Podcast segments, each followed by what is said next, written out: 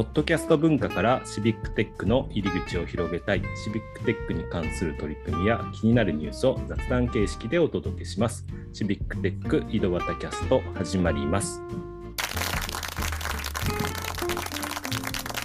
い、今日も岐阜の石井と埼玉の太田がお届けしますということで、えー今日はね、小俣さんが今移動中で聞いてはくれてるんですけど、喋れないという状況で ですね。はい。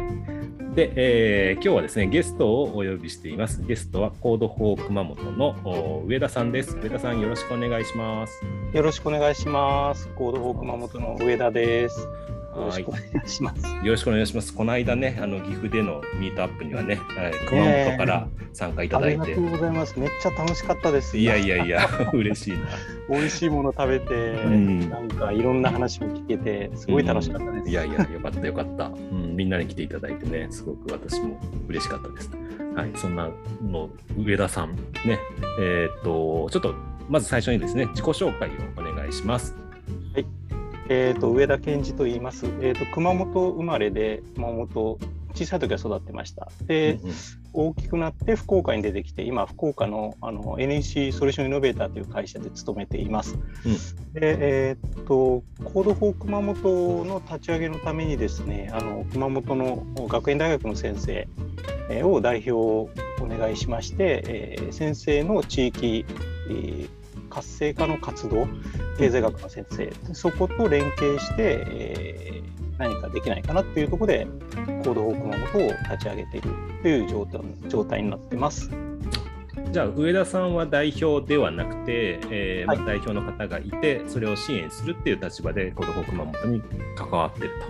はい、ということはいですかね。そうです出身地だからっていう感じですかね。はい、そうですね。えー、と上田さん自身は普段どんなことをやられてるんですか？はい、あの私はあの会社であもともとそのシビックテックにつながることになった、ああの話でもあるんですけどもあの会社の方で2015年ぐらいに、えー地方創生グループというのが会社でできましてであのおその中であのまずあのその会社としてですねあの地方のいろんな人に会いましょうみたいな話が出ましたと。はい。もともとその国の予算で地方創生予算があるからいっぱい取ってこいみたいなミッションだったと思うんですよね最初。ところが現場にですねいろんな IT セットみたいなのを持って話しに行っても全く話にならないというか、はいはい。会話にならないというかですね、うんうんうんだからこれなんか違うなっていうふうにちょっと思い出しましてやっ。ぱり地域でいろいろ課題解決やってる人がいるよねで、その人何やってんだろうみたいなところをずっとこうあの紹介紹介でこういろんなこうパイプというかですね、あの人を図典に聞きながらあのこの人面白そうよこの人面白そうよということでこう地方、まあ、九州を主に回ってきてました。そうするとあのなんかあのコードフォーペケペケとかシビックテックみたいな単語があるぞみたいなのに触れてなるほど。でそこからですねあこれは本当にやるべきはこういうとこなんじゃないかなと。うんあの机の上で一生懸命こう IT のあのうん。製品を作ってっていうんじゃなくって現場に行ってなんか本当に現場で必要なものをあのわ作ってあげるっていうのが多分必要なんだろうなと。そういうことから始めていって今どちらかというとその会社側というよりも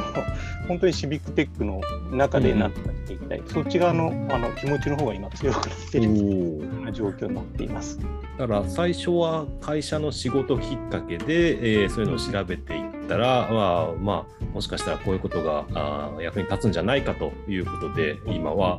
あーどちらかというと市民寄りの立場でというか会社とは度外視してという感じですかね。関そうわってくれてる。ですね、まあ、気持ち的にはそういう形で今動いています。ただしなかなかうん、会社の仕事的にはそういった事業とか行政の方と一緒にやるっていうこともやっぱりあったりするんですか？あそうですね。あの、あります。あの。もともと地方創生だったチームは今あの、スマートシティとかそっち側にミッションになっているんですけれども、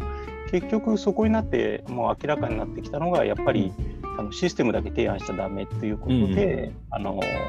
やっぱりどういう地域にどういう役が立つものにうんうん。あサービスできるかとか提供できるか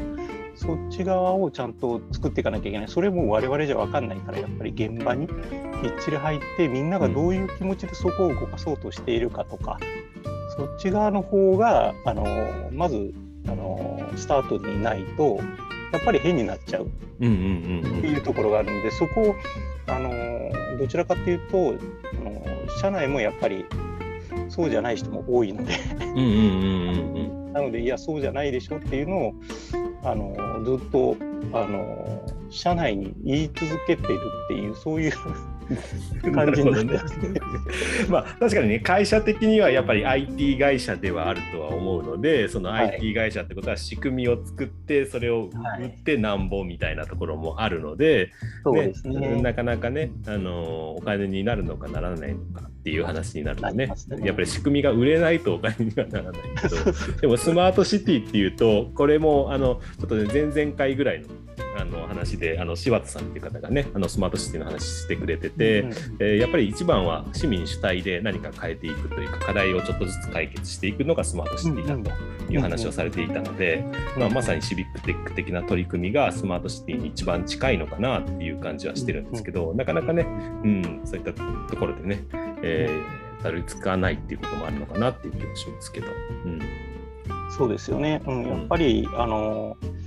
本当にその町の人のためにならないとダメだと思っているので、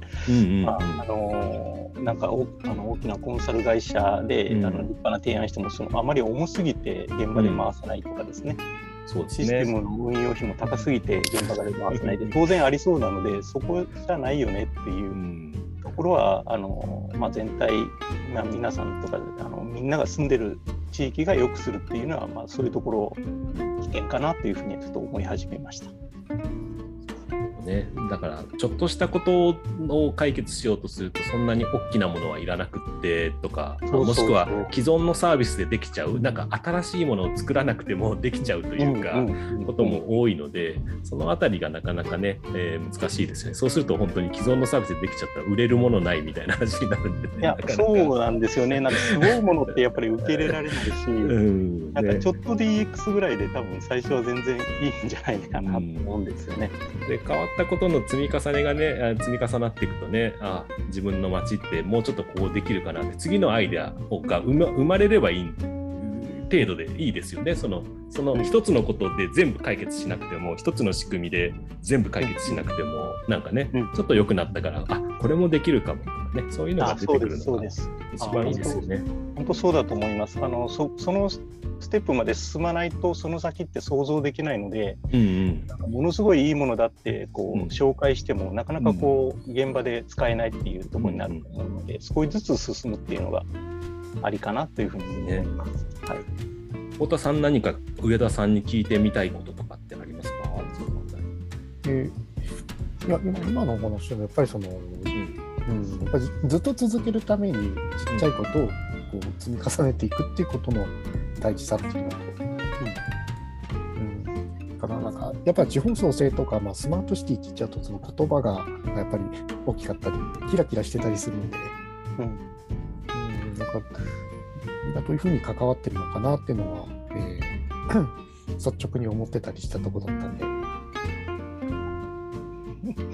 はい、ありがとうございます。あの